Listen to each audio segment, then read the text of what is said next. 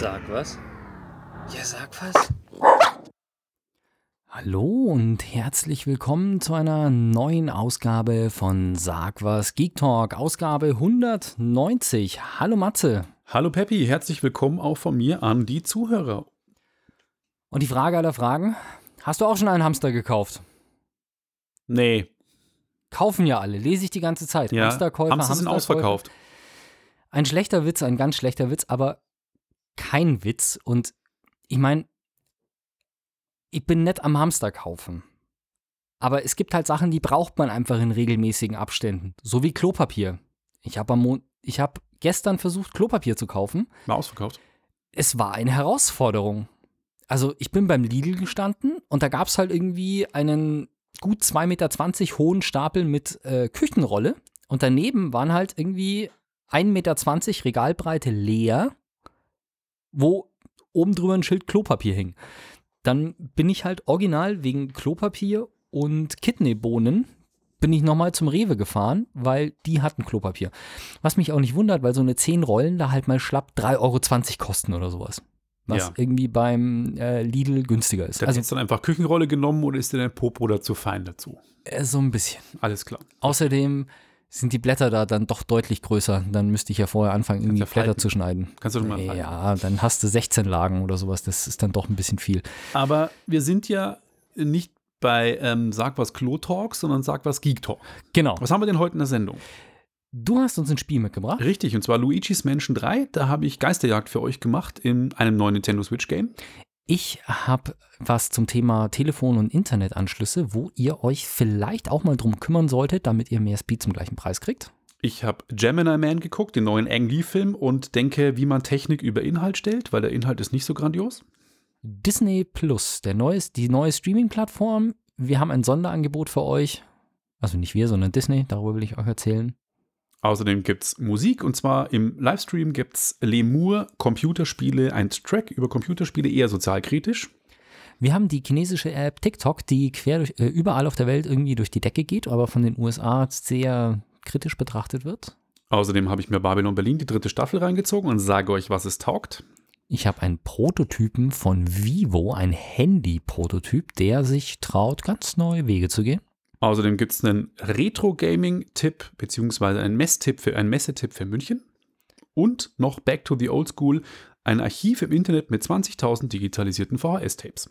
Genau, und wenn euch jetzt ein Thema hier total vom Hocker reißt, dann schaut in eure Podcast-App. Wir haben Kapitelmarken, das heißt, ihr könnt die Themen, die euch nicht gefallen, überspringen oder zurückspringen und sie nochmal zielgenau doppelt hören. Wie ihr wollt. Ich würde sagen, wir steigen ein mit Luigi's Mansion 3. Genau. Für euch und natürlich auch für mich habe ich ein neues Spiel gespielt. Eigentlich kam es schon am 31. Dezember, äh, Entschuldigung, Oktober 2019 auf den Markt, an Halloween, wie es sich auch für ein Geisterspiel, es ist ein Kindergeisterspiel, ähm, verpflichtend ist. Es ist natürlich Halloween gewesen und ähm, ich muss gestehen, ich war noch nie Luigi's Mansion Fan. Den ersten Teil gab es auf Nintendo GameCube und ich dachte mir schon immer, was ist das Spielprinzip? Es geht darum, Luigi, der Bruder von Mario, der zieht los mit einem Staubsauger, mit dem er Geister einsaugen kann.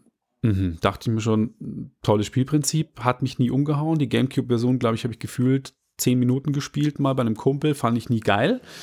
Ähm, dann gab es auch eine 3DS-Version und beim neuesten Teil waren die Ratings so gut und ich dachte mir, es ist gerade so ein bisschen Spieleflaute, ich brauche neuen Stoff. Ich habe zwar immer so ein bisschen was auf Lager, aber ja, ich wollte mal irgendwas Neues spielen. Diesen Satz reißt ihr bitte nicht aus dem Zusammenhang. Ja, genau. Äh, Stoff ist in dem Fall äh, Videospiele. Und ähm, auf jeden Fall habe ich mir Luigi's Mansion 3 besorgt und kann gleich mal sagen, ich bin positiv überrascht. Ähm, war, wie gesagt, immer skeptisch, aber der Charme und die Grafik und das Spieldesign haben mich sehr überzeugt. Um was geht's? Luigi, Bruder von Mario, fährt mit seinem Bruder Mario, Prinzessin Peach und eine Gruppe von Toads, das sind diese lustigen Pilzköpfe, die fahren zusammen in Urlaub in ein Luxushotel. Das ist das Intro irgendwie auch, die fahren so mit dem Reisebus irgendwie, Luigi ist ein bisschen der Tollpatsch. Sie kommen an, alles ist wunderschön, es gibt irgendwie einen Wald außenrum, es gibt einen See und es ist ein total schönes Hotel, aber die Hotelchefin, die ist so ein bisschen fishy, die ist ein bisschen komisch, die sind eingeladen von der und da denkt man sich schon, oh, da stimmt was nicht. Naja, lange Rede, kurzer Sinn. Sie checken ihre Zimmer ein, es wird Nacht und auf einmal verschwinden alle bis auf Luigi. alle werden entführt. Von König Buhu, das ist der Geisterkönig, der Große, den man auch aus den anderen äh, Mario-Spielen kennt. Ich wollte gerade sagen, die Geister darf ich mir so vorstellen wie bei den Mario. Genau, das sind so weiße Kugeln mit so kleinen Weiße Kugeln mit kleinen Flatterärmchen Flügeln. und äh, so ein bisschen fies aussehen. Auf jeden Fall ähm, schleicht man dann durch die Zimmer der entführten Freunde und versucht rauszufinden, wo sie sind. Und dann kommt die Geschichte langsam in Fahrt. Man bekommt dann auch seinen Geisterstaubsauger. Das ist der Schreckweg-Flu. Ja. Und äh, mit dem kann man quasi Geister einsaugen und auch die ganze Umgebung. Und darum geht's. Man muss quasi die Räume säubern und verschiedene Rätsel mit dem Staubsauger auch lösen. Man kann dann später auch einen Pömpel verschießen. Das sind die Dinger, die man benutzt, um Toiletten, die verstopft sind, ähm, zu reinigen. Die kann man verschießen und die kann man dann quasi wo anheften und dann kann man Wände einreißen oder Gegenstände durch die Gegend werfen. Man bekommt eine Lampe, mit der man unsichtbare Gegenstände her, also sichtbar machen kann und dann Rätsel lösen kann. Und somit kann man mit diesen ganzen Fähigkeiten verschiedene Stockwerke in dem Hotel freischalten. Man muss quasi Aufzugsknöpfe immer finden, die man von Endgegnern bekommt. Und mit einem neuen Aufzugsknopf kommt man in eine neue Etage. Und das Coole ist, jede Epita- Etage ist ein eigenes Level mit einem eigenen Setting. Das heißt, es gibt ein Ägypten-Level, das Hotel ist ziemlich abgefahren, ich gebe es zu. Es gibt ein Ägypten-Level, es gibt ähm, eine Dschungelwelt, es gibt äh, eine Eiswelt ähm, und je nachdem ist eben verschiedene Rätsel. Es gibt auch ein Filmstudio, da muss man dann in jedem Studio ein, ein Rätsel lösen. Das erinnert mich irgendwie so an diese Stundenhotels aus irgendwelchen schlechten Hollywood-Filmen. So mit, möchten Sie das Space-Zimmer oder das, äh, das Vielleicht ist es das. 20er-Jahre-Zimmer? Achso, du meinst, die sind da irgendwie mit äh, Prinzessin Peach und Luigi und Mario. Ich habe keine zu- Ahnung. Ich in ein bin zwar fast am Ende, aber noch nicht, noch nicht Okay. ganz durch. Vielleicht kommt da noch was, glaube ich nicht. Das ist ein Nintendo-Game. Auf jeden Fall ist es ziemlich cool, weil Mario Swinger Party. Ja, weil jede, je- wirklich jede Welt so für sich eigenständig ist. Also gerade das Filmstudio, das ich erwähnt habe, ist richtig cool, weil das ist in der Mitte, ist ein Regisseur, der hat sein Megafon verlegt. Regisseure haben ein Megafon, um am Set rumzuschreien. Natürlich. Und der Geisterregisseur sitzt in der Mitte und man muss sein Megafon ihm zurückbringen. Dazu gibt es vier Studios außenrum. Und die vier Studios haben verschiedene Themen. Eines ist so eine, so eine, so eine verbrannte, verbrannte Kulisse, quasi eine Häuserkulisse, die brennt. Dann gibt es eine so Game of Thrones-artige Burgenkulisse. Dann gibt es, ähm, was gibt es denn noch? Ah, genau, so eine, so eine ähm, The Ring-mäßige Japano-Horror-Kulisse. Und dann kann man die Mhm. Kamera aktivieren und innerhalb des Sets rumlaufen und muss dann quasi ein Rätsel lösen in dem Filmstudio, was Auswirkungen hat auf das andere Studio und somit hängen die vier Studios zusammen und erst am Ende kann man das Rätsel lösen. Das ist wirklich sehr clever gemacht. Also Okay. muss man gesehen haben, ist wirklich cool. Und das ganz richtig Geile an dem Spiel ist, es gibt einen kooperativen Zwei-Spieler-Modus. Und meine Frau ist absolut kein Gaming-Fan, wirklich gar nicht. Aber bei Luigi's Menschen habe ich sie dazu bekommen, dass sie den Controller in die Hand nimmt und man spielt dann einen so einen glibberigen Klon von Luigi. Der sieht aus wie Luigi, ist aber so aus Glibbermasse und der hat die Möglichkeit, dass er durch Gitter durch kann und durch Rohre durchflutschen kann, wo Luigi nicht hin kann. Und somit ergänzen sich beide, äh, können sich gegenseitig helfen. Und das ist richtig cool, dieser kooperative Zwei-Spieler-Modus. Und so hat es damit angefangen, dass wir jetzt eigentlich die letzten Tage, Wochen das Spiel eigentlich immer nur kooperativ zu zweit gespielt haben. Und es macht uns richtig, richtig viel Spaß. Und wer spielt den Glipper? Äh, meine Frau und ich spiele Luigi. Ähm, liegt aber daran, dass Luigi quasi mehr machen muss und ein bisschen mehr Spieleerfahrung habe, wie ihr alle wisst. Und ähm, lange Rede, kurzer Sinn, ich bin positiv überrascht von diesem Spiel. Ich fand es richtig, richtig cool. Ja, und kann euch deswegen, auch wenn ihr vielleicht kooperativ zocken wollt, zuckersüße, echt gute Grafik für Nintendo Switch-Verhältnisse, die jetzt nicht so mit Grafik protzt, aber es sieht alles stimmig aus, es ist cool designt, lustig animiert, spaßiger 5.1 Sound, richtig gutes Spiel. Und kinderfreundlich auch. Und kinderfreundlich auch. So ein Kinderhorror halt, wie so ja. Disney. Unheimlich halt so. Okay, aber kann man auch mit den Kiddies kooperativ spielen oder Ja, sowas? Das, genau. ähm, Es gibt, glaube ich, auch nur 8-Spieler-Modus, aber den habe ich noch nicht getestet. Ich wollte mit euch mal über euren Telefonanschluss reden. Das ist aber eine sehr indiskrete Frage. Ja. Ich habe über die Jahre hinweg festgestellt, dass, gut, vielleicht ist es ähm, auch mein Fehler so ein bisschen, wenn mich Telefongesellschaften fragen, ob sie mir Werbung zuschicken dürfen, sowas, sage ich immer nein, weil ich halt nicht permanent irgendwelche Angebote haben will von denen. Aber äh, wie gesagt, deswegen vielleicht ist es meine Schuld, aber ich habe festgestellt, dass ich häufig Updates haben könnte, von denen ich nichts mitbekommen habe. Und das habe ich bei mir im Büro gemerkt, das erste Mal, als ich damals DSL 16.000 hatte und dann mir das zu langsam war und ich dann gesucht habe nach einem anderen Anbieter. Damals war ich schon bei Vodafone und habe dann mal zum Vergleich die Telekom angeschaut und die Telekom bot mir dann auf einmal 50.000 an, auf den gleichen Anschluss. Okay. Und bei uns im Haus war es definitiv nicht, weil wir sind in einem gefühlt 200 Jahre alten Bauernhof und ich kenne meine Telefonkabel und ähm, das sind, äh, an einer Stelle muss das Internetsignal durch irgendwie zwei so kleine Klingeldrähte, also die haben vielleicht einen Quadrat Leitungsquerschnitt von irgendwie unter einem Quadratmillimeter, also das sind wirklich super alte, winzige Kabel, also da wurde auch nie was geändert, sondern das muss irgendwas in der Technik sein, was halt vorne an der Straße anliegt. Und auf jeden Fall habe ich halt dann Vodafone DSL 16.000 gehabt und bei der Telekom angerufen, die meinten, nee, nee, wir bieten Ihnen 50, kein Problem.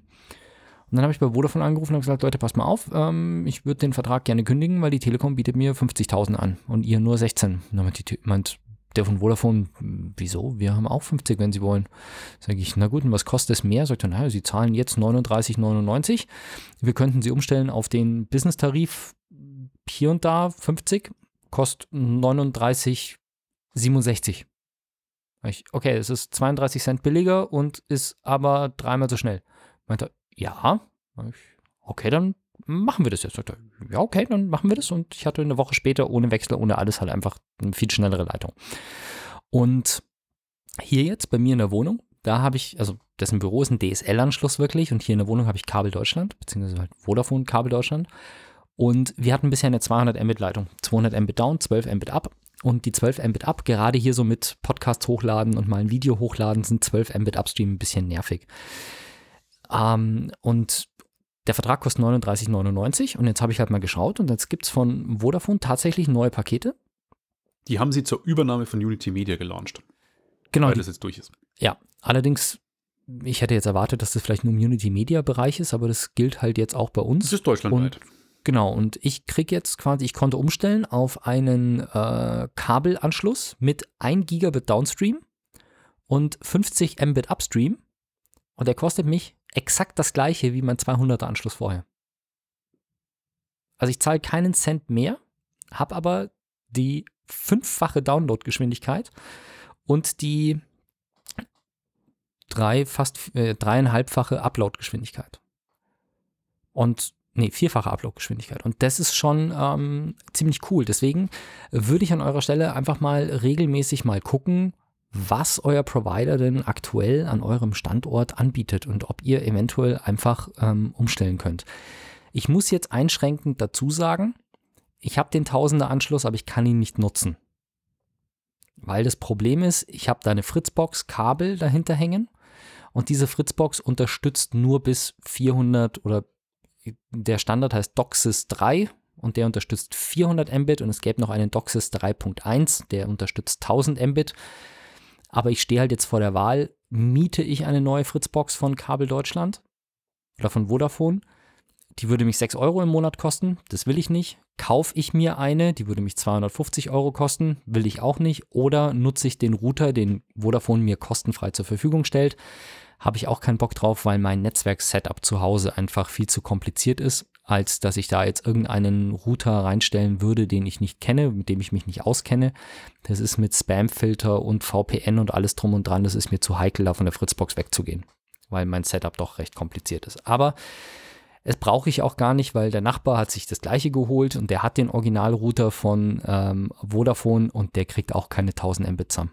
Also ich war ja mit dem 200 Mbit Anschluss abends teilweise schon zufrieden, wenn die überhaupt 50 schaffen. Oh. Weil es ist halt Kabel, alle teilen sich das hier in der Nachbarschaft und wenn abends viele Leute streamen, dann bricht das halt einfach zusammen. Das heißt, ich kriege jetzt Downstream, ich habe es ein paar Mal gemessen, ich kriege Downstream wirklich 400, 450 teilweise hin. 1000 sind bei uns unrealistisch und deswegen gebe ich da jetzt kein Geld aus. Aber das Coole ist einfach, checkt eure Verträge regelmäßig häufig könnt ihr wechseln. Eingeschränkt muss man sagen, meine Vertragslaufzeit hat sich halt jetzt um zwei Jahre verlängert. Aber das ist okay, ich hatte nicht vor zu wechseln. Und zahlst du jetzt die kompletten 24 Monate, jeden Monat 39 oder erhöht sich nach 12 Monaten oder 6 oder so? machen sie oft. weiß ich, würde ich auch nicht unbedingt machen wollen, so ein Angebot. Ähm, es sind wirklich 39,99 Für 24. ohne Beschränkung. Ja, garantiert sogar über die 24 Monate hinaus. Also das ist für das Paket jetzt das Angebot und das wird, äh, erhöht sich nicht nach einem halben Jahr, einem Jahr oder auch nach den 24 Monaten. Also wenn der Vertrag abläuft nach 24 Monaten, bleiben die 39,99 tatsächlich auch bestehen. Cool, cool.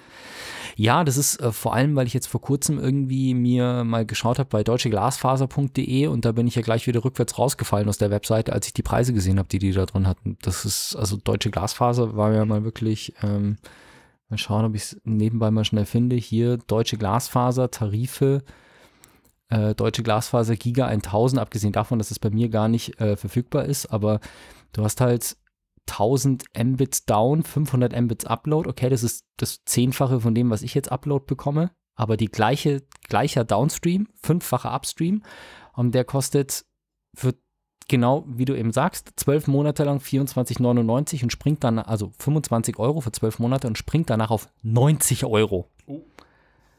Und das ist halt schon heftig, also da hätte ich keinen Bock drauf. Sportlich. Ja, also selbst der, der 400er kostet halt 25 und dann 50. Also das ist irgendwie, das wäre mir dann ehrlich gesagt zu teuer. 50 Mbit ist super. Das reicht mir, würde ich sagen. Genug des Kabels. Kommen wir zu einem Kinofilm. Und zwar Gemini Man, der neue Film von Ang Lee, der so illustre Hollywood-Blockbuster und auch Oscar-prämierte Filme wie Brokeback Mountain oder Tiger and Dragon gemacht hat. Kann man ja eigentlich viel erwarten. Hat er nicht auch Life of Pi gemacht? Richtig. Ähm, der Tigerfilm mit dem Boot. Also schon immer sehr anspruchsvolle Filme, Romanverfilmungen teilweise. Ähm, dementsprechend könnte man denken, wie gerade schon erwähnt, das ist jetzt irgendwie was Tiefgehendes. Aber ist es nicht, kann ich gleich mal vorwegnehmen. Ähm, um was geht's? Es geht um Will Smith. Der ist ein Auftragskiller und zwar einer der besten Auftragskiller der Welt von irgendeiner super obergeheimen Organisation, ähm, deren Name ist, Moment, ich habe das gleich hier. Mit was wenigerem als der oder mit weniger als einer der besten der Welt würde sich Will Smith aber auch nicht zufrieden geben. Absolut nicht, natürlich nicht. Nach Suicide Squad, wo er auch einer der besten Killer überhaupt war. ähm, ja, hier tatsächlich steht in der Zusammenfassung nicht, wie die, wie die Einheit ist. Ist auch völlig wurscht. Auf jeden Fall kämpft er, und das kann man schon spoilern, weil es im Film wird so aufgebaut wie, oh, das ist super geheim und er kämpft gegen sein jüngeres Ich. Das ist der 25-jährige Will Smith, der natürlich komplett digital erstellt werden musste, weil Will Smith halt einfach keine 25 mehr ist.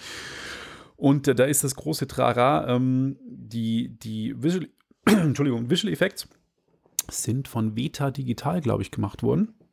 Das ist die Visual Effect Firma, die auch Herr der Ringe gemacht hat. Sitzen in Wellington. Und die haben sich eben damit auseinandergesetzt, wie kann man, die haben auch einen digitalen Charakter, zum Beispiel Gollum gemacht und haben sich jetzt halt auch mit dem jüngeren Will Smith beschäftigt und die haben, ich habe einen Artikel in The Wired gelesen, wirklich jahrelang und die haben wirklich, glaube ich, zwei Jahre allein an digitalen Will Smith gearbeitet. Ähm, die haben sich alte Folgen von äh, Prinz von Bel Air angeguckt, weil da war er so 25 und haben dann versucht, quasi perfekte Gestik und Mimik aus Will Smith digitalen Charakter rauszubekommen. Äh, verschiedene Studien gemacht, kamen quasi immer mehr in die Richtung, dass es realistisch aussieht. Man muss auch sagen, es ist faszinierend gemacht, wie ein echter Will Smith, ein alter Will Smith gegen ein digitales alter Ego kämpft. Man sieht aber in manchen Situationen, dass die Bewegungen zu abgehackt sind und auch, also ich will das gar nicht runter machen, weil das ist schon wirklich hammerkrass, heute sowas zu machen. Aber man sieht manchmal auch an den Mimiken, es gibt Close-ups, also es gibt auch viele emotionale Szenen, wo der digitale Will Smith auch digital ähm, agieren muss mit, mit viel Mimik. Man sieht schon, dass es irgendwie digital ist, aber es ist schon auf einem verdammt hohen, perfekten Niveau. Aber man sieht es trotzdem. Nicht, dass das jetzt schon technisch das State of the Art ist. Der Film wurde auch noch mit 120 Bildern pro Sekunde gedreht. Ang Lee hatte schon vor, kurz überlegen, drei Jahren, glaube ich, einen Film, der hieß die Halbzeitshow des Billy, damit ich es richtig sage, Billy Lynn. Genau so hieß der Film. Ja, Da ging es um einen äh, Rückkehrer aus einem Krieg, ich glaube Irakkrieg. Und der Film wurde schon High Frame Rate, so nennt man das, also hohe Framerate, wurde der schon gedreht, da mit 60 Bildern pro Sekunde. Es ist ja immer noch so, muss ich jetzt unseren Zuschauern mal erklären, Kinofilme werden seit es Kinofilme gibt, das sind jetzt über 100 Jahre, mit 24 Bildern pro Sekunde gedreht, weil man da sagen kann, das ist für das menschliche Auge ungefähr eine flüssige Bewegung. Trotzdem ist die Technik natürlich inzwischen so weit, dass man sagt, man kann die Framerate erhöhen, also die Bildwiederholungsrate, um ein schärferes Bild zu bekommen mit weniger Verwischeffekte. Das kennt man, wenn man schnelle Kameraschwenks hat, dann hat man die Bewegungsunschärfe. Es wirkt nie so scharf. Wenn man natürlich Fernsehen zum Beispiel arbeitet mit mehr Bildern inzwischen und äh, beim Kinofilm gibt es auch die Ambitionen, zum Beispiel der Hobbit war so mit der erste Film, der mit 48 Bildern pro Sekunde gedreht wurde. Da haben sich aber viele Leute im Kino aufgeregt, das sieht ja aus wie YouTube. Das sieht alles so sagen, das ist viel zu Sache, künstlich, gar zu nicht so- Soapy-Effekt. die gar nicht so unkritisch Nö, das ist äh, große eigentlich. Diskussion. Große Diskussion. Weil gute YouTuber machen ja quasi, sagen ja immer so der Scene-Style Ach. mit äh, schwarzen Balken oben und unten und dann halt dieser 1, äh, 180-Regel, dass du halt ein genaues Verhältnis zwischen Blende und Framerate und so weiter hast. Ja, ja, das ist.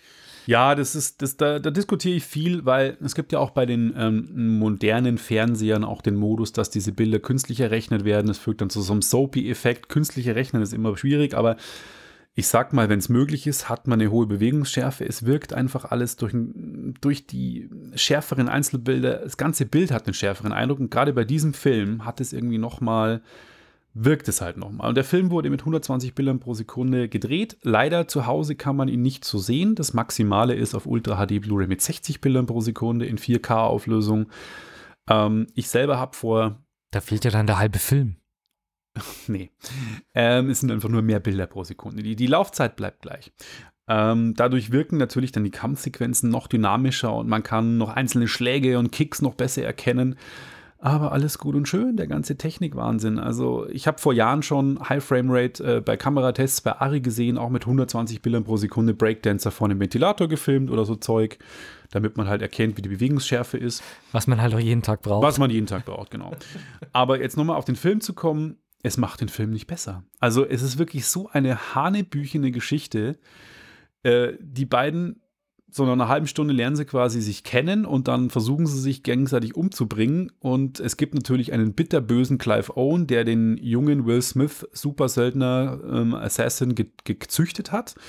Und der ist dann quasi der Antagonist des Ganze und es ist halt so nach Schema F alles erklärt und es ist technisch toll, aber das ist so ein Film, wo ich sage, Technik über Inhalt. Der, der, versucht halt zu glänzen mit alle in den Foren, wenn man liest, oh, den muss man gesehen haben in 4K High Frame Rate und es sieht so brillant alles aus und geiler Dolby Atmos Ton. Ja, aber es ist einfach Zeitverschwendung. Ich saß mit meiner Frau dann nach zwei Stunden da und habe gesagt, dieser Film war einfach Zeitverschwendung. Man muss ganz ehrlich sagen, also wenn ich Attack- Attack-Demo haben will, Mhm.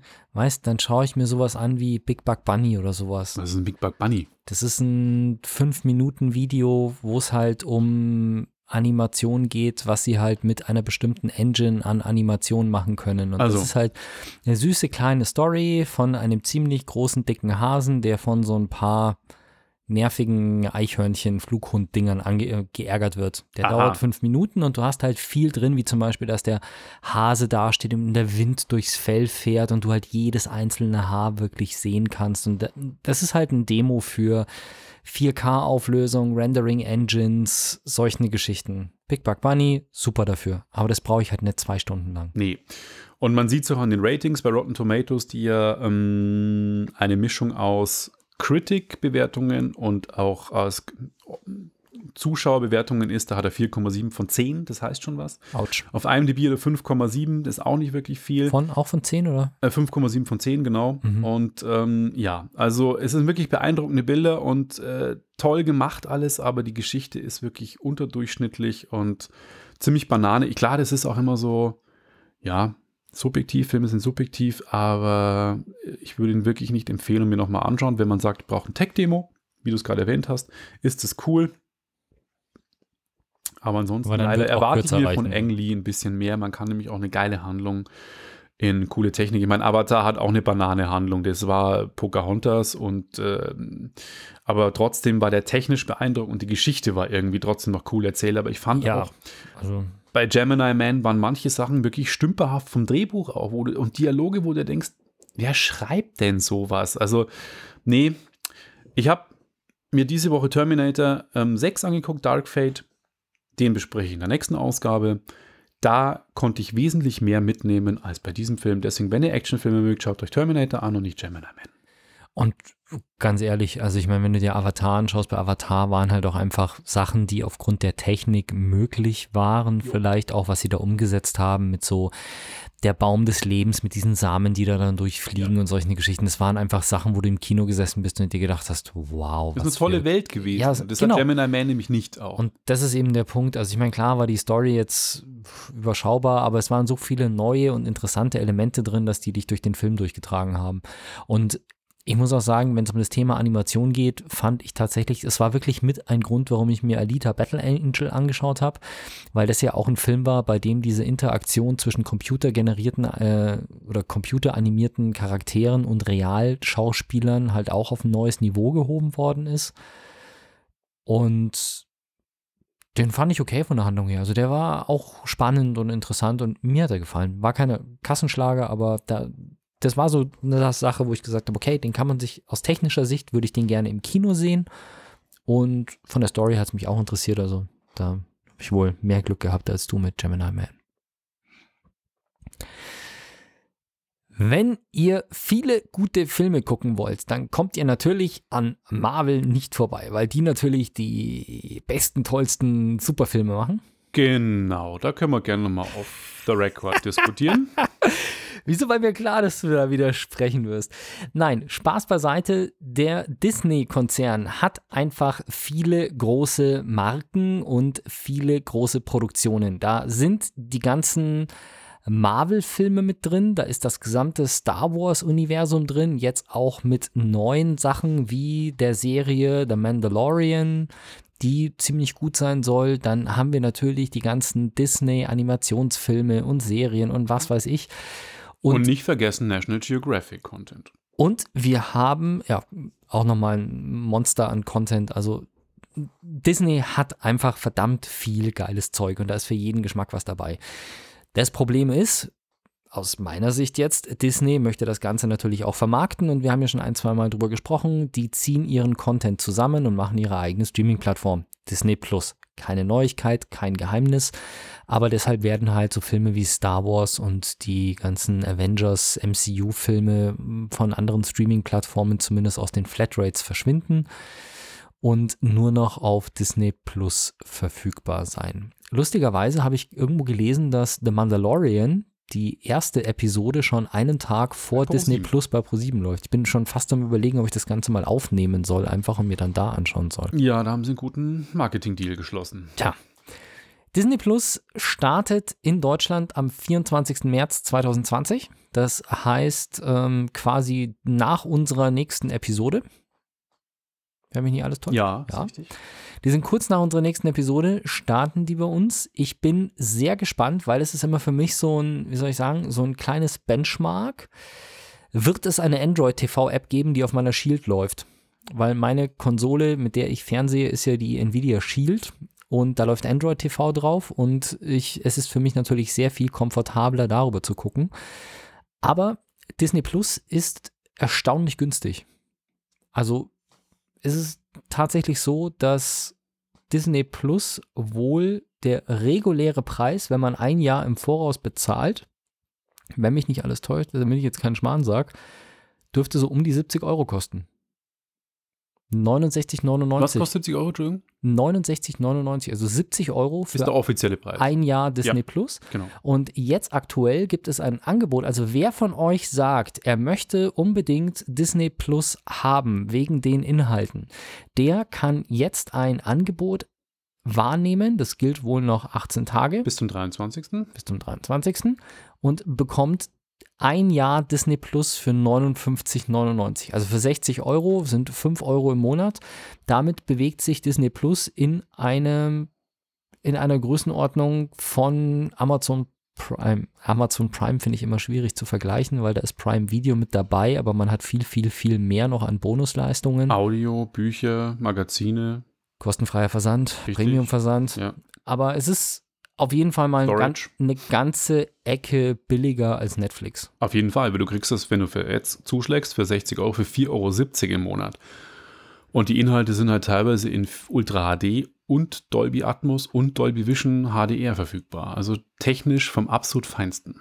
Äh, ich habe auch 4K, gell? Hast du gesagt? Ja, ja, Ultra HD, okay. genau. Vier, Also die Ja, also es ist, es ist echt krass, weil bei Netflix zahlst du für 4K-Inhalte halt 15, 16 Euro im Monat. 16,99 glaube ich sogar inzwischen. Und da sind ich weiß nicht, wie du jetzt auf die 4 Euro 4,70 Euro. 70. 60 durch 4, ist das nicht? 60 Euro durch 12 Monate dürften ziemlich genau 5 Euro sein, oder? Hm, Oder ich stehe auf der Leitung. Irgendjemand hat Das dürft ihr selber nachrechnen und uns in die Kommentare schreiben. Du hast recht, 5 Euro. Irgendwie kam ich aber auf 4,70 Euro dieses, diese Woche. Irgendwie hat mir das jemand so vorgerechnet. Vielleicht gibt es da noch einen Deal irgendwo. Bonusmonat oder keine Ahnung. Es ist auf jeden Fall, ich habe es euch natürlich auch verlinkt, aber die äh, Webadresse, das werdet ihr recht schnell finden, wenn ihr nach Disney Plus sucht. Aber wie gesagt, also ich bin halt so ein bisschen hin und her gerissen, wenn ich jetzt mir die 10 Euro spare und es dafür keine Android TV-kompatible App gibt und das Ganze dann auf meiner Shield nicht funktioniert, dann habe ich einen Streamingdienst, den ich nicht auf dem Fernseher gucken kann. Dann sind 60 Euro dafür auch ein bisschen zu viel. Ja, schauen wir mal. Vielleicht warte ich, mein Sky-Abo läuft ja im Mai aus. Vielleicht, wenn Sky ausläuft, hole ich mir da ein Disney Plus. Ich weiß nicht, ob ich noch einen zusätzlichen Dienst abschließen darf. Ne, jetzt fällt ja Sky weg, dann kannst du ja was da, kannst du ja ausgleichen. Aber wahrscheinlich nicht vorher. Es gibt ja auch Sky, bundelt ja jetzt auch mit Disney Plus, kannst ja beides holen.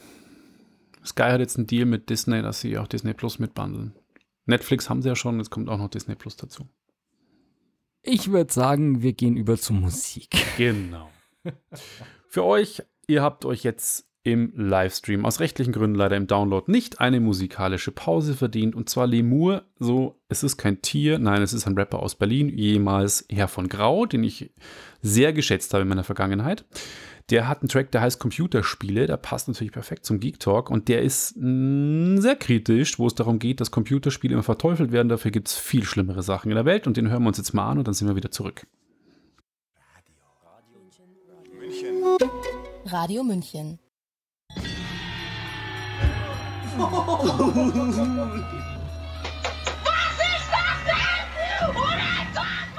Und da sind wir wieder für euch. Hallo zurück. Ganz genau. Das war Lemur mit Computerspiele. Ein bisschen düsterer Track, sozialkritisch aus rechtlichen Gründen. Leider für euch nur im Livestream, aber ich habe den Link in den Show Notes, wo ihr zum YouTube-Video kommt, auch. Und äh, ja, das war der kurze musikalische Ausflug. Wir gehen weiter. Ich wollte gerade sagen, der hat aber nicht irgendwie gestern ein Konzert in München gegeben, was du vielleicht noch empfehlen willst, Nee. dass es geil war oder so. Nee, nee, also ich weiß auf nichts hin, was schon vergangen ist. Vielleicht gibt es noch mal eins, aber das kann ich euch dann zukünftig Bescheid geben. Genau, ich habe dich gerade unterbrochen. Du wolltest sagen, wir kommen zu TikTok. Genau. Einer. Ha- Hast du TikTok schon mal hergenommen? Ich habe mal reingeschaut, aber nicht bei mir auf dem Handy, sondern bei jemand anders. Genau. Weiß nicht, was ich damit machen soll. Bin zu alt für sowas. Ja, ihr seht TikTok vielleicht ab und zu mal äh, auf Facebook, auf Instagram oder sonst irgendwo sieht man teilweise TikTok-Videos, also da steht halt dann unten drin TikTok und TikTok ist eine Plattform, quasi, ich habe sie ehrlich gesagt auch selber nicht ausprobiert, äh, so wa- was man halt in Instagram mit ähm, eher mit Bildern macht, kannst halt in TikTok werden halt Videos verbreitet. Und da sind viele lustige dabei. Die ist auch immer mal wieder, ich sage jetzt mal, Startpunkt für Diskussionen, weil natürlich es ist eine chinesische App, das muss man sagen, und das ist halt auch das, worüber häufig diskutiert wird, weil zum Beispiel politische Inhalte, wie jetzt zum Beispiel zu den Aufständen in Hongkong oder sowas oder zu den Un- Unruhen in Hongkong, da sehr schnell verschwunden sind. Und auch da gibt es ähm, bei Logbuch Netzpolitik, die haben mal drüber gesprochen, da gibt es halt sehr, sehr komische Filtermechanismen, wie halt gefiltert wird und wie schnell Inhalte rausfliegen. Und teilweise gibt es halt auch die Situation, dass du gar nicht merkst, dass deine Inhalte gesperrt werden. Also wenn du in dein Konto reinschaust, siehst du den Inhalt als live verfügbar. Er wird aber niemand anderem angezeigt und sowas. Also die ganzen Algorithmen, die da dahinter stehen, die Filter sind alle ein bisschen kritisch und TikTok ist halt einfach eine chinesische App, was woran es wahrscheinlich auch liegt, dass die Filter irgendwie so anders sind als bei anderen. Also bei den amerikanischen Apps hast du ja politisch sehr viel Narrenfreiheit, was wir auch schon festgestellt haben, mit äh, in Deutschland mit rechtsradikalen Inhalten. Du hast halt bei Facebook dafür weniger das Thema oder mehr Filter und Angriffsflächen bei dem Thema Nacktheit und Moral. Bei TikTok hast du halt sehr stark das Thema Politik, was gefiltert wird. Und das Problem ist ja, was man merkt, ist, dass China bzw. chinesische Produkte immer stärker jetzt unter dem Aspekt Spionage betrachtet werden. Wir hatten das Thema hier schon mal in der vergangenen Episode mit Huawei, wo es um die Ausstattung der 5G-Netzwerke ging, ob jetzt in Europa und den USA Huawei-Technik in 5G-Netzwerke eingebaut wird oder nicht, wo wir uns damals ja auch gesagt haben, okay, also unsere Zusammenfassung damals war so viel wie, ja, wir haben Huawei im 2G-Netz, wir haben Huawei im 3G-Netz, wir haben Huawei im 4G-Netz und ähm, ja, es kann sein, dass die Chinesen spionieren, die restliche Technologie ist amerikanisch und wir wissen, dass die Amerikaner spionieren, warum also der Aufwand.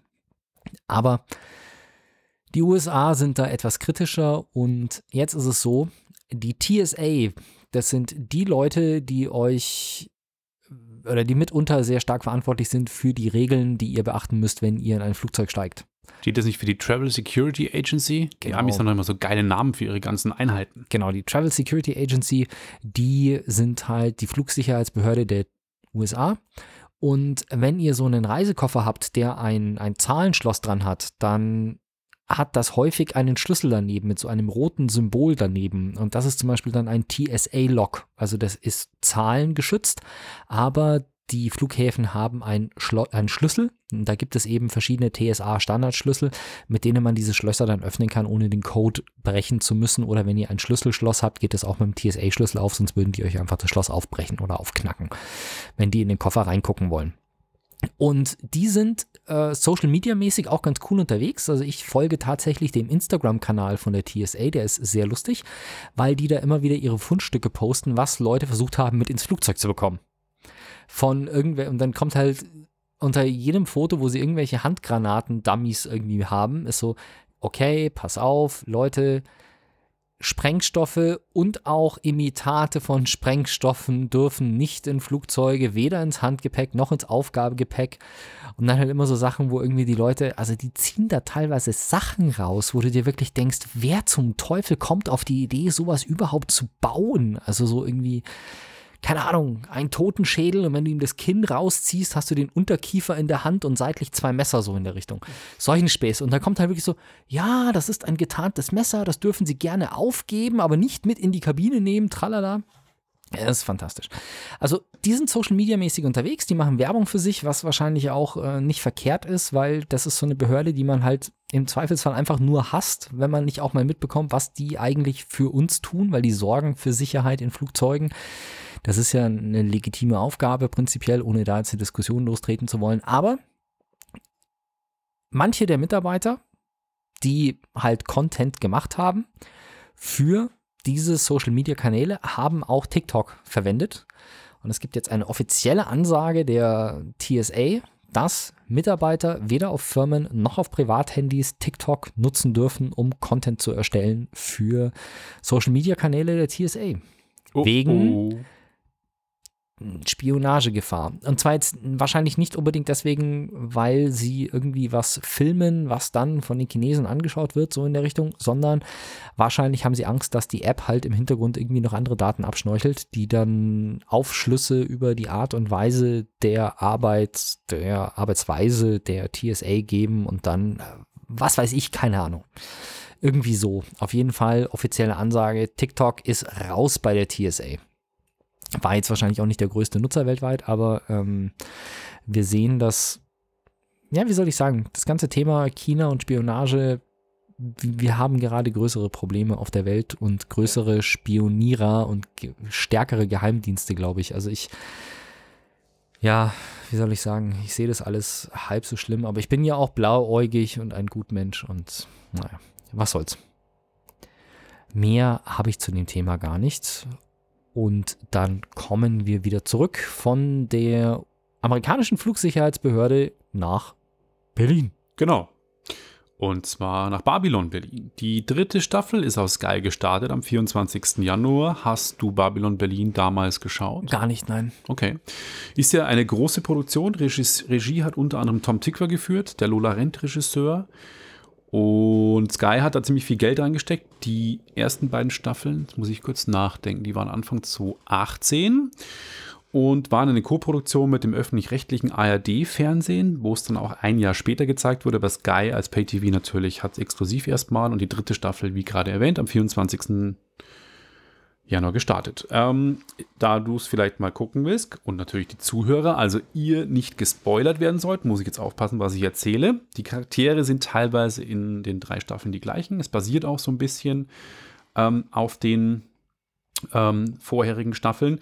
Bloß worum geht es in der dritten Staffel? Und zwar geht es um ähm, ein, die Filmstudios Babelsberg, wo ein Mord passiert. Betty Winter, das ist eine fiktive Schauspielerin dort, die wird bei den Dreharbeiten tödlich von einem Scheinwerfer getroffen. Und das Ganze ist passiert durch ein Phantom, das Phantom von Babelsberg. Und der Gerion Rath, das ist auch der Privatdetektiv, beziehungsweise, Entschuldigung, Polizist aus Staffel 1 und 2 und ähm, seine Kollegin, die versuchen, diesen Mordfall aufzuklären und kommen da, wie der Name schon sagt, Babylon Berlin ist ein ziemlicher Sündenpfuhl im 20er Jahre Berlin. Es geht auch langsam schon auf den 1929er Börsencrash hinzu. Das wird auch immer wieder erzählt.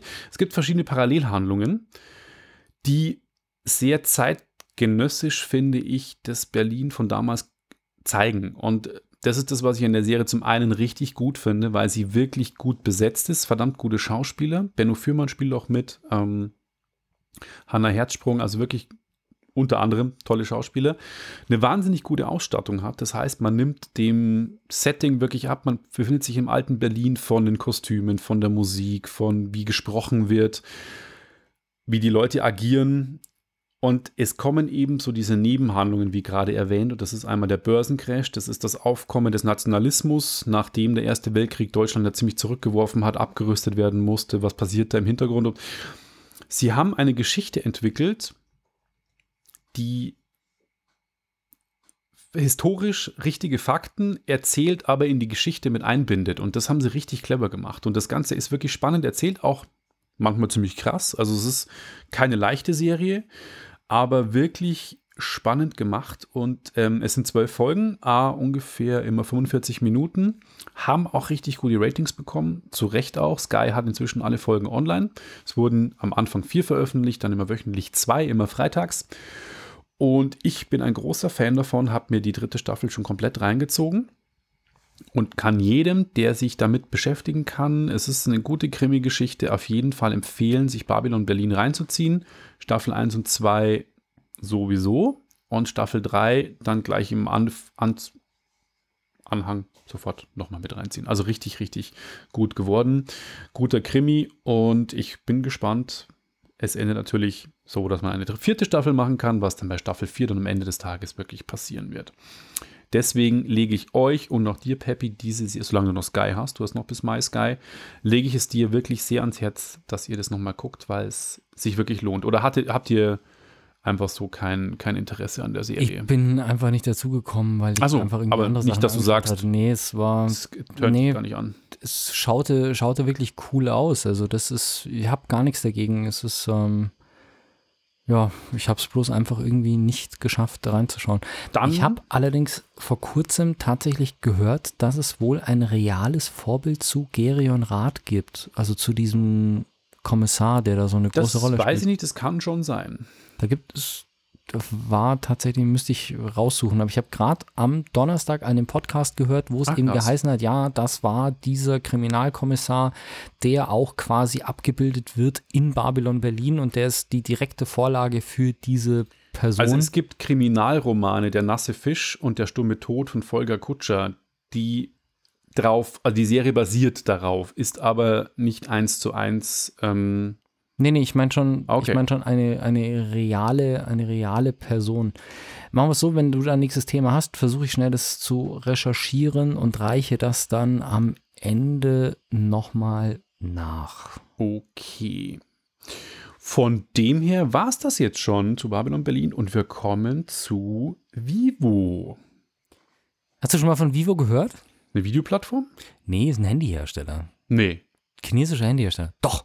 Ich kenne eine, Vi eine Videoplattform, glaube ich. Nee, nee, es, also es gibt ja einige so Handyhersteller, die bei uns nicht so bekannt sind. Also zum Beispiel so dieses, das ganze Zeug von Xiaomi oder Redmi und Mi, das sind ja alles Telefone, die irgendwie aus einem Haus kommen, aber bei uns nicht so verbreitet sind. Und ich muss auch ganz ehrlich sagen, die ganzen Strukturen, welcher Konzern dahinter was steht, aber das sind so Marken wie Vivo, Redmi, Mi, Xiaomi, Oppo zum Beispiel. Oppo, die jetzt auch in Deutschland irgendwie starten, kennt man noch eher, weil Oppo irgendwie in Europa ein bisschen weiter verbreitet ist. Aber Vivo ist eben auch ein Handyhersteller.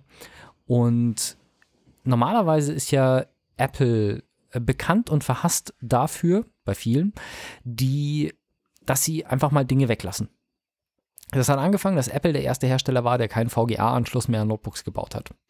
Das hat damit angefangen, dass Apple der erste Hersteller war, der nur noch USB-C-Anschlüsse gebaut hat und nichts anderes mehr an den Notebooks. Dann war, glaube ich, Apple auch der erste Hersteller, der den 3,5 mm Klinkenstecker an einem Handy weggelassen hat. Wenn mich nicht alles täuscht. Mhm. Das sind so, so Standarddinger, wo man eigentlich immer sagt, okay, wer kann denn auf die Idee kommen, so ein essentielles Ding wegzulassen? Das ist meistens Apple und in dem Fall hat Vivo jetzt allerdings kein Handy auf dem Markt, sondern einen Prototypen gezeigt. Der verzichtet auf Dinge wie Hardware-Tasten und eine Ladebuchse. Das Telefon hat keinen Ladeanschluss mehr. Bloß noch drahtloses Laden. Ich gehe davon aus, dass sie drahtlos laden, weil sonst. Oder muss man Batterien einlegen? Genau, oder Die. Akkus immer extern laden. Nee, das. Telefon, das Telefon ist günstig und das kostet, dann holst du dir halt jeden dritten Tag ein neues oder jeden zweiten Tag mit geladenem Akku. Nee, Spaß beiseite. Die sagen halt, okay, hier Wireless Charging ist die Zukunft und ähm, wir probieren es mal ohne Ladeanschluss. Okay. Halte ich jetzt schon für gewagt. Also, ich muss dazu sagen, ich habe es ja letztes Mal gesagt, ich habe ein OnePlus. OnePlus ist einer der Hersteller, die wirklich konsequent kein Wireless Charging machen. Das ändert sich jetzt vielleicht mal beim nächsten Telefon, aber die haben halt tatsächlich, die haben das so gemacht, die fragen regelmäßig in ihrer Community nach, welche Features ihnen wichtig sind, äh, welchen, welche Features ihrer Community wichtig sind und lassen drüber abstimmen. Und Das finde ich gut. bisher war es halt tatsächlich so, dass die Community sich zu großen Teilen da, darüber ausgesprochen hat oder dazu ausgesprochen hat, dass Wireless Charging kein Kaufargument für das Telefon ist. Die sind halt eher früher dann auf 90, Zoll- 90 Hertz Displays gegangen. Die haben halt gute Prozessoren, gute Software, sowas, das alles. Aber Wireless Charging war für die Community von OnePlus wohl nie wichtig und deswegen haben die das auch nie eingebaut. Kann sein, dass es jetzt äh, kommt, aber ja, deswegen bin ich persönlich jetzt auch nicht. Ich hatte mal ein Telefon, was man wireless chargen konnte. Das war das Nexus 4, glaube ich, hieß es damals von Google. Aber ich habe das dann ein paar Mal gemacht und habe es dann aber auch nicht so großartig vermisst, ehrlich gesagt. Dauert ja auch super lang, wobei es inzwischen, glaube ich, jetzt auch schon leistungsfähiger ist und schneller Ja, laden kann. Gibt's auch, aber ich habe halt mein 30 Watt Ladegerät, was ich, mm, mein Telefon ist echt, abends schalte ich es in den Energiesparmodus, morgens, wenn ich aufstehe, nehme ich das Telefon, stecke es ans Ladegerät, setze mich aufs Sofa und lese ein bisschen auf dem iPad und wenn ich fertig bin mit Smoothie machen und im Bad und den Hund füttern, dann ist mein Telefon vollgeladen. Fertig. Das ist einfach, das reicht. Und dann hängt das Ding nicht die ganze Nacht am Strom. Ist ja auch nicht gut für den Akku. Deswegen Wireless Charging für mich jetzt irgendwie nicht so das Kaufargument, aber man sieht schlicht und ergreifend, dass es immer mehr kommt. Man sieht in Autos, dass es eingebaut ist, dass du eine Mittelkonsole, ein Fach hast, wo du dein Handy reinlegst und es wird automatisch geladen. Es gibt unterdessen Möbel mit eingebautem Wireless Charging, wo du halt in Restaurants in der Mitte einfach einen Streifen hast, wo du dein Telefon drauflegen kannst. Ich glaube, selbst Ikea hat Nachttischchen, wo du bereits Wireless Charging in das Möbel integriert hast. Also es gibt sicherlich viele Leute, für die das durchaus interessant ist. Vor allem natürlich jetzt auch, wo Apple Wireless Charging unterstützt in den iPhones, oder? Ja, seit iPhone 8. Genau, also das ist natürlich immer so ein Boost, wenn Apple sowas einbaut, dann dreht sich die ganze Wirtschaft in die Richtung, hatten wir auch schon öfter, aber es ist, halt einfach ein Phänomen, das, das äh, vorhanden ist. Und dementsprechend kann ich mir vorstellen, dass in, ich meine, heutzutage schreit auch keiner mehr nach Kopfhörersteckern. Nee, außer Nintendo Switch-User, wenn sie keinen Bluetooth-Adapter haben. Genau, aber alle anderen nutzen halt jetzt einfach Bluetooth-Kopfhörer, weil Apple sich eingebildet hat, 3,5 mm abzuschaffen. Wenn Ja. sich jetzt irgendjemand einbildet, den Ladestecker abzuschaffen und wenn Apple nachzieht in dem Fall und den Ladestecker abschafft, dann schreit in drei Jahren keiner mehr nach einem Ladegerät. Gott, war das ein Aufschrei damals, als Apple die Ladebuchse, äh, die, die den Bluetooth, äh, Entschuldigung, den Kopfhörerstecker entfernt hat. Da haben sich alle so viele aufgeregt. Tja, und jetzt kaufen sich alle Earpods wie blöd. Genau. Ja, wobei auch die anderen. Also, Ja.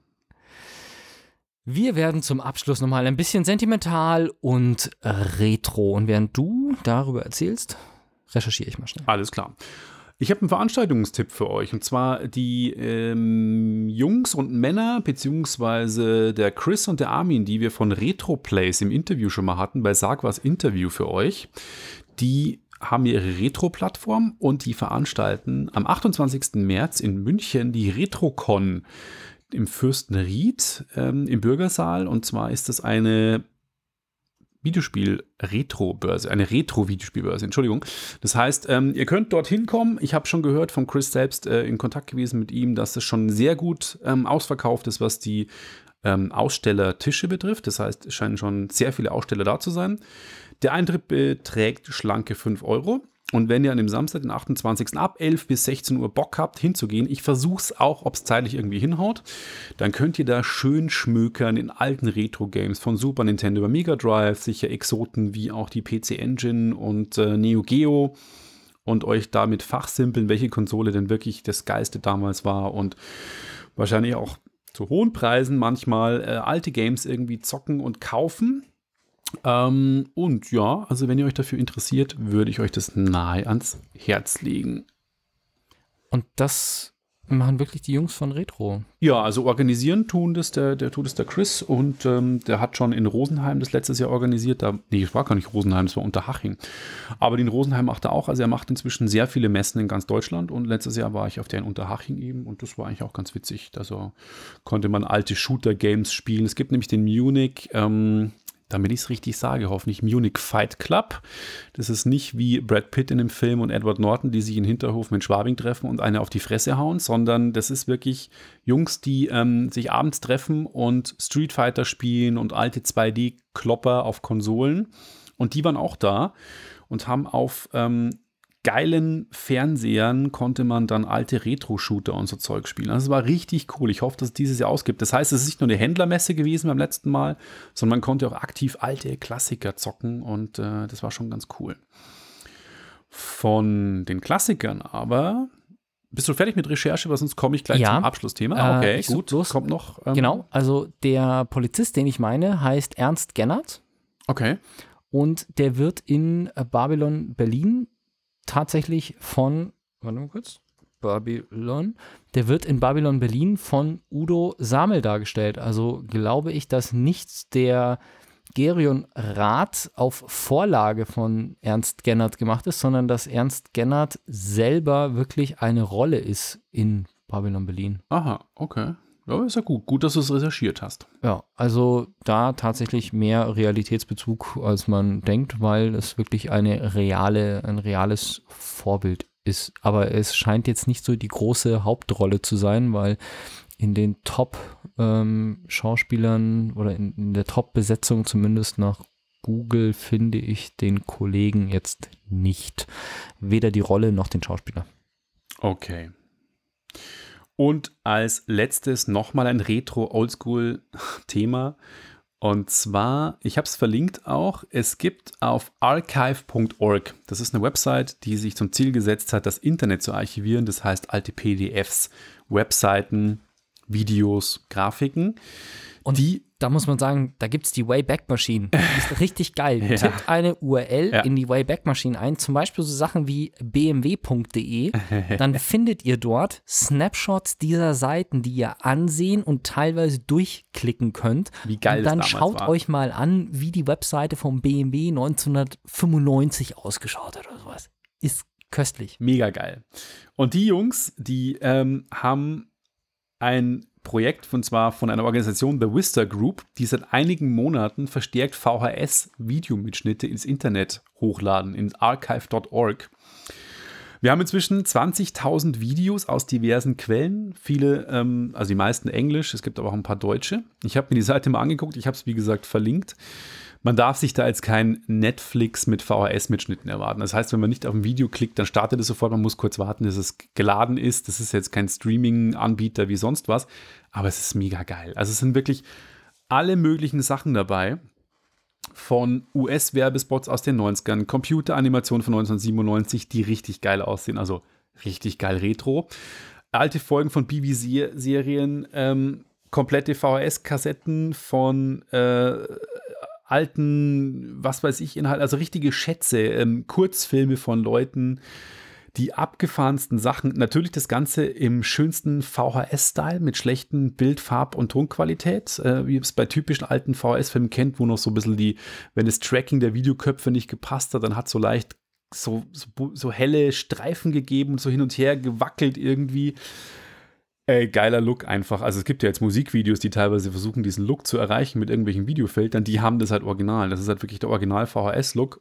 Und ich finde es cool, dass es Leute gibt, die sich darum kümmern, dass dieses alte Zeug äh, irgendwie digitalisiert wird. Da sind dann auch alte Fernsehshows drin. Man, vieles bekommt man noch auf YouTube, wenn man sagt, oh, ich will nur mal sehen, wie das Intro von Alf damals war. Oder ähm, ein Werbespot von Melita. Ich habe mit Arbeitskollegen öfters mal das so, boah, da ist ein Kollege, der von mir ist genauso alt wie ich, also schon über 40. Und ähm, so, ey, kennst du noch den Werbespot von West damals? Oder vor kurzem sind wir auf Kaffee Haag gekommen. Oh Gott. Das ist Kaffee, der quasi koffeinfrei war. Und da gab es in den 90ern so und 80ern so krasse Werbespots. Klaus-Jürgen Wussow hat Werbung für Kaffee Haag gemacht. Ich kann ja nur geben, wenn ihr einen spaßig entspannten Abend wollt, guckt euch auf YouTube Kaffee Haag Werbespots an.